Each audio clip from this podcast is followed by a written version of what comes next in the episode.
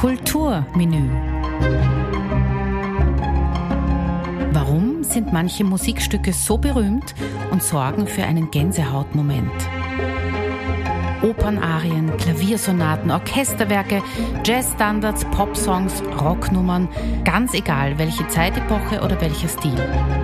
Ich bin Angelika Ortner und spreche in meinem Podcast Kulturmenü mit ausgewählten Gästen über weltbekannte Hits. Wir erzählen über Hintergründe und versuchen der Berühmt und Beliebtheit auf den Grund zu gehen.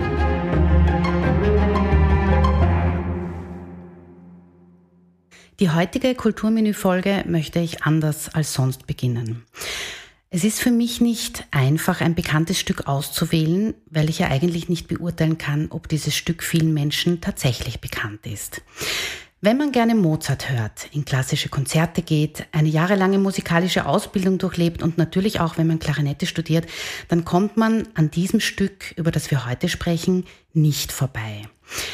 Es klingt vielleicht kitschig, aber die Seele des Komponisten wird hier offenbart und die Innigkeit dieser Musik kann man mit Worten sowieso nicht beschreiben.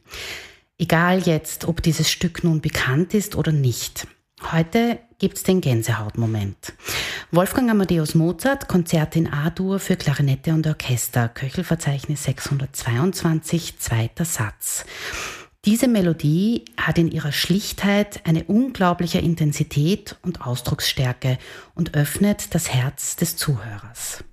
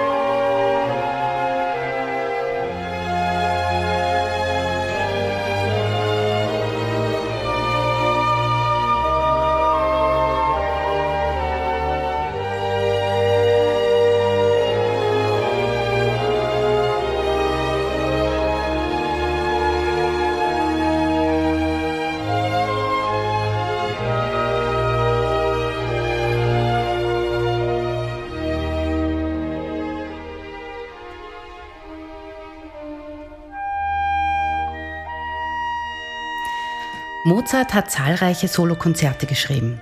Es gibt über 20 Klavierkonzerte, fünf Violinkonzerte, vier Hornkonzerte, aber nur dieses eine Klarinettenkonzert, das er kurz vor seinem Tod 1791 fertiggestellt hat. Er schrieb es für seinen Freund, den Klarinettisten Anton Stadler.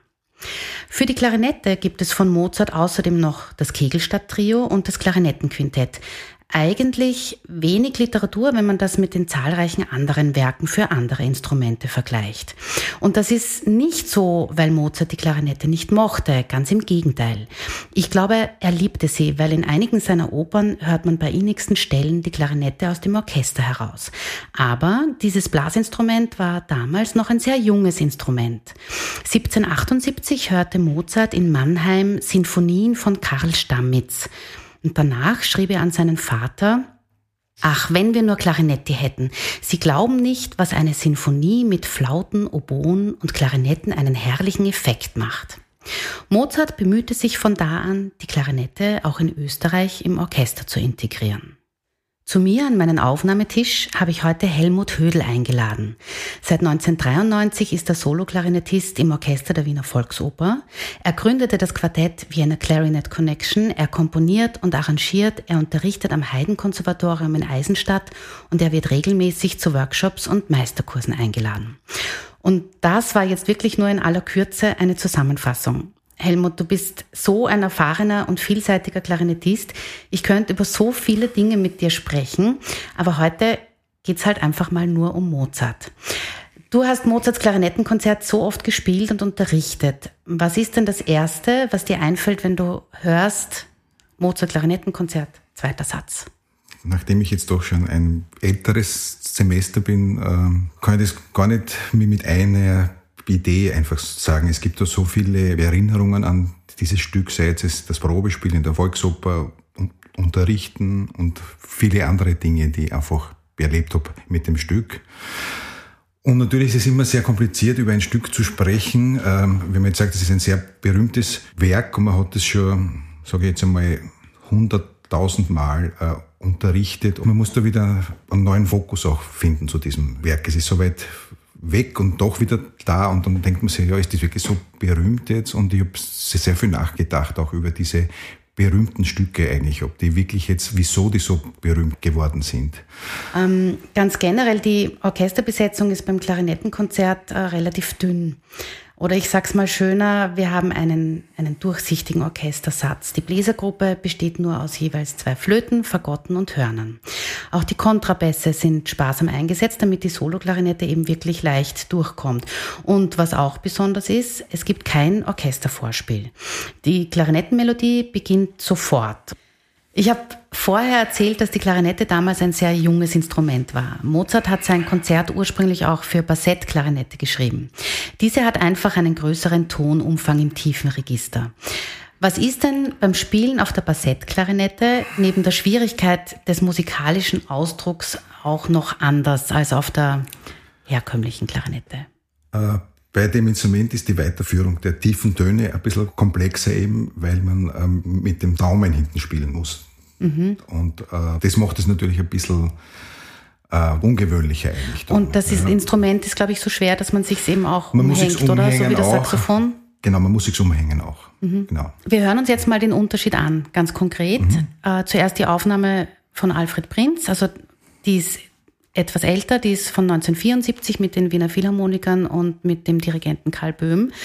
Er spielt den ganzen Satz auch etwas langsamer. Ähm, er spielt auf der A-Klarinette. Hör mal kurz hinein.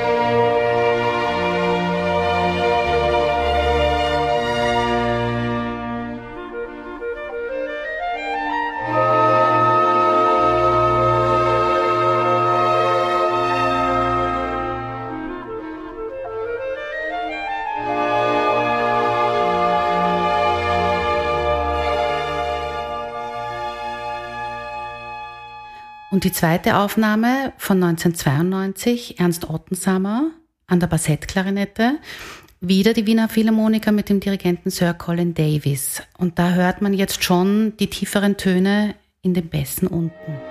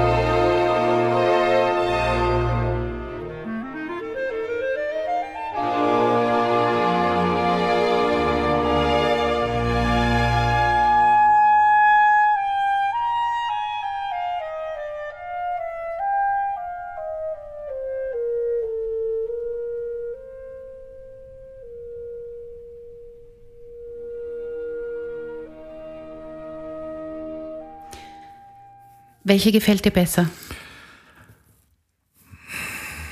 Schwere Frage, ich Schwer weiß. Schwer zu sagen, ja. weil der Ernst Ottensammer war mein Lehrer.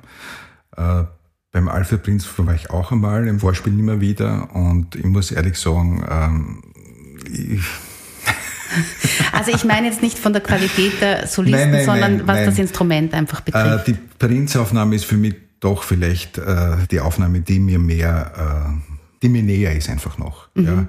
Na, das freut mich, dass ich die richtige Aufnahme auch gewählt habe. ähm, die, die Aufnahmen mit Bassettklarinette sind schwer zu finden. Also viele spielen es ja gar nicht auf der Bassettklarinette. Wobei ich jetzt nicht glaube, dass der Grund ist, dass man davon ausgegangen ist, man weiß ja gar nicht, ob es im Original wirklich für die Bassettklarinette ist. Es ist auch ähm, nur so am Rande, äh, es gibt auch Notenmaterial das so notiert ist, dass es für die Bassettklarinette zum Spielen ist und dann ist das Kleingedruckte meistens drüber, wie man es dann mit der A-Klarinette eigentlich spielt. Ähm, also woran liegt es, dass es wenig Aufnahmen gibt? Gibt es viele Klarinettisten, die mit der Bassettklarinette gar nicht umgehen können oder denkt man sich, so groß ist der Unterschied jetzt auch nicht? Also ich würde sagen, es ist ein wirtschaftlicher Aspekt. Der ist zwar jetzt nicht sehr romantisch. Macht nichts, sag. Aber es ist ein wirtschaftlicher Aspekt. Äh, es gibt halt nicht sehr viele Instrumentenbauer, die das Instrument jetzt noch äh, produzieren. Und natürlich, äh, wenn du jetzt Student bist und nicht unbedingt Solist bist, wirst du dir jetzt für ein Konzert nicht unbedingt ein Instrument kaufen. Wobei dann die Wahrscheinlichkeit, dass du das vielleicht mit Orchester spielen wirst, auch noch nicht gegeben ist. Also mhm. das ist, sage ich mal, eher ein nicht musikalisch äh, wissenschaftlicher, sondern eher wirtschaftlicher Aspekt. Mhm. Naja, und eine A-Klarinette braucht man sowieso. Braucht man auch. Das heißt, man, man hat eh zwei. auch beim Probespiel oder wo auch immer, dann einmal mit der A-Klarinette. Ja. ja. Äh, du hast gerade Probespiel äh, erwähnt. Da habe ich auch eine Notiz gemacht. Probespielstück Nummer eins. Wenn man in einem Orchester mitspielen möchte, muss man ein Probespiel absolvieren. Wie funktioniert das genau für den Klarinettisten? Erzähl mal so von der ersten, vom ersten Moment an. Die erste Runde hinterm Vorhang ist meistens äh, Mozart. Äh, man spielt den ersten Satz und vielleicht ein Stück vom Langsamen. Ähm, und dann wird einmal abgestimmt in der Jury und dann ähm, geht es halt dementsprechend weiter. Also in der ersten Runde spielen äh, bis zu 40 Leute ungefähr und dann wird das halt immer immer mehr ausgesiebt. Wobei in, der ersten, wobei in der ersten Runde beim ersten Satz, der wird ja auch nicht ganz gespielt. Na genau, also nur, nur die Exposition eben. Mhm. Ja. Und dann weiß die Jury meist eigentlich schon nach dem zweiten Takt, oder? Das ist ja Den das wollen wir weiterlassen an diesem oder nicht? Stück, mhm. dass es so äh, nackt ist. Also man könnte jetzt, sage ich mal, ein romantisches Konzert spielen und alles. Und, und uh, nur wenn du Mozart spielst und die ersten acht Takte spielst, weißt du meistens schon, wie, wie, wie das weitergeht. Also es ist ja bei den meisten Probespielen in der ersten Runde immer Mozart. Mhm. Und das ist halt auch, ja, das ist leider so. Und und wenn man einen schlechten Tag Gott hat? Gott sei Dank, wenn man einen schlechten Tag Dann hat man auch nach den ersten acht Takten schon einen Pech gehabt. Ja. Naja, man spielt vielleicht schon länger, aber, aber man merkt es ja dann auch. Mhm. Ja. Und die Orchesterstellen, die man auch vorbereiten muss, sind erst in der zweiten Runde. Genau, das mhm. geht dann immer weiter nachher noch. Ja. Genau. Und der Vorhang fällt in der dritten eigentlich erst. Meistens oder? in späteren Runden, genau. Ja. Wobei, wenn die Jury ähm, die Leute kennt, die kommen, oder zumindest einige, dann kann man schon davon ausgehen, dass die ihre eigenen Leute oder die eigenen Schüler, wie es oft so ist, auch hinterm Vorhang erkennen, oder? Nicht unbedingt immer, muss ich sagen. Mhm. Leider nicht. Ja. Also man, man ist manchmal wirklich überrascht, äh, wie jemand in der Situation einfach dann auch spielt. Es ist am Anfang, denkt man sich, das muss funktionieren und dann auf einmal ist der Vorhang da. Ähm, das heißt, es macht mich wirklich, wirklich überraschend, äh, wie die Nerven einfach auch das Ganze beeinflussen. Mhm. Was das Ergebnis betrifft, ist ja auch eigentlich sehr schade, dass wenn du, wenn du nicht gewinnst, wenn du Zweiter bist, ist das großartig, weil es kommen immer wirklich die besten Leute. Und wenn du Zweiter bist, hast du genauso verloren wie der 49. Das ist bitter. Weil kriegen tut die Stelle der Erste. Es ist leider so, ja. Es ist leider so. Mhm. Es, es, ist, ist leider bitter, so. Ja. Und dann ist die Stelle besetzt und dann ist die Stelle für die nächsten Jahrzehnte eigentlich auch nicht wieder frei. Weil wenn der oder diejenige, die genommen wird, Anfang 20 ist, dann kann man davon ausgehen, die bleiben dann halt auch im Orchester. Man will gar nicht über das nachdenken. Also, je älter man wird, mhm. ähm, desto Ehrfürchtiger? Nicht ehrfürchtiger, aber man ist auch sehr erleichtert, dass man diese Situation äh, nicht mehr hat. Ja. Wenn man jung ist, ist man da irgendwo unterwegs in diesem Ding und macht mhm. es und dann denkst du, um Gottes Willen, ich will jetzt nicht wieder von vorne anfangen. Ja. Also der Punkt ist eigentlich schon sehr Beziehungsweise erleichternd. Wenn man, wenn man, ja, und wenn man jung ist, macht man ja natürlich im Normalfall auch mehrere Probespiele. Es ist ja nicht so, dass du zum ersten Probespiel gehst. Also ich meine, da gibt es wenige Ausnahmen, oder? Dieses erste Probespiel. Ja, also mein erstes war in Linz, da bin ich auch gleich in die letzte Runde gekommen dann. Also da mhm. war ich 18, aber ich war selber irgendwie so überfordert mit dem und habe eigentlich gar nicht gewusst, wie mir da jetzt passiert. Mhm. Und dann war fünf Jahre nichts eigentlich. Mhm. Und das nächste war dann in Salzburg, glaube ich, da bin ich in der ersten Runde ausgeschieden. Und das nächste war dann in der Volksoper. Ah, und das schon. hat Gott sei Dank funktioniert. Da waren, glaube ich, 78 kleine Disten angemeldet, weil es so lange nichts war in Wien. Mhm. Und äh, da ist man dann froh, wenn das Thema abgehakt genau. ist. Genau. Und wenn man es gewonnen hat. Yes. Ich frage meine Gäste ja immer, warum ein Stück so beliebt oder bekannt ist. Bevor ich dich das jetzt auch frage, möchte ich unsere Zuhörerinnen und Zuhörer darauf hinweisen, dass es wirklich sehr viel Klarinettenliteratur aus Mozarts Zeit gibt. Ein Zeitgenosse war Karl Stammitz, der hat elf Klarinettenkonzerte geschrieben. Ein bisschen später dann war Karl Maria von Weber, der hat auch zwei Konzerte geschrieben. Und noch ein bisschen später war der Ludwig Spohr, der hat vier Klarinettenkonzerte komponiert. Und in all diesen Konzerten gibt's hübsche, schöne zweite Sätze. Und jetzt kommt natürlich wieder die angekündigte Frage, warum ist jetzt trotzdem der zweite Satz von Mozart der, über den wir heute sprechen? Ich weiß es nicht. Aber du bist nicht der Erste, der diese Frage nicht beantworten kann. Ich glaube, es hat schon damit zu tun, dass dieses Stück halt auch äh, gespielt wird, immer wieder, immer wieder. Der Mozart hat eins und der Mozart ist, sage ich jetzt einmal, einer der berühmtesten Komponisten und natürlich... Ähm, auch der bessere, muss man fairerweise, also ich meine, ja, also die Spor, Spor. Nein, ja, also die Sportkonzerte haben wir sehr ähm, gleichförmiges Konzept, Konzept sage ich mal, sagen wir mal so, ja. Und ähm, ich glaube schon, dass das ein Punkt einfach ist, weil der Mozart wirklich so ein berühmter Komponist ist und das einzige Stück, das er, also das einzige Klanettenkonzert natürlich dann ein sehr wichtiger Faktor ist einfach. Mhm. Vielleicht ist die Melodie einfach auch wirklich ein Ohrwurm, weil so auf die Schnelle wüsste ich zum Beispiel keine ein, ich könnte keine einzige Melodie jetzt vom Sporkonzert pfeifen. Spor nicht, aber Weber eventuell. Ja, den Weber am Weber ersten langsamer noch. Satz auch. Ja, ist auch ähm, stimmt. Hör mal kurz den Schluss. Noch einmal von der Prinzaufnahme.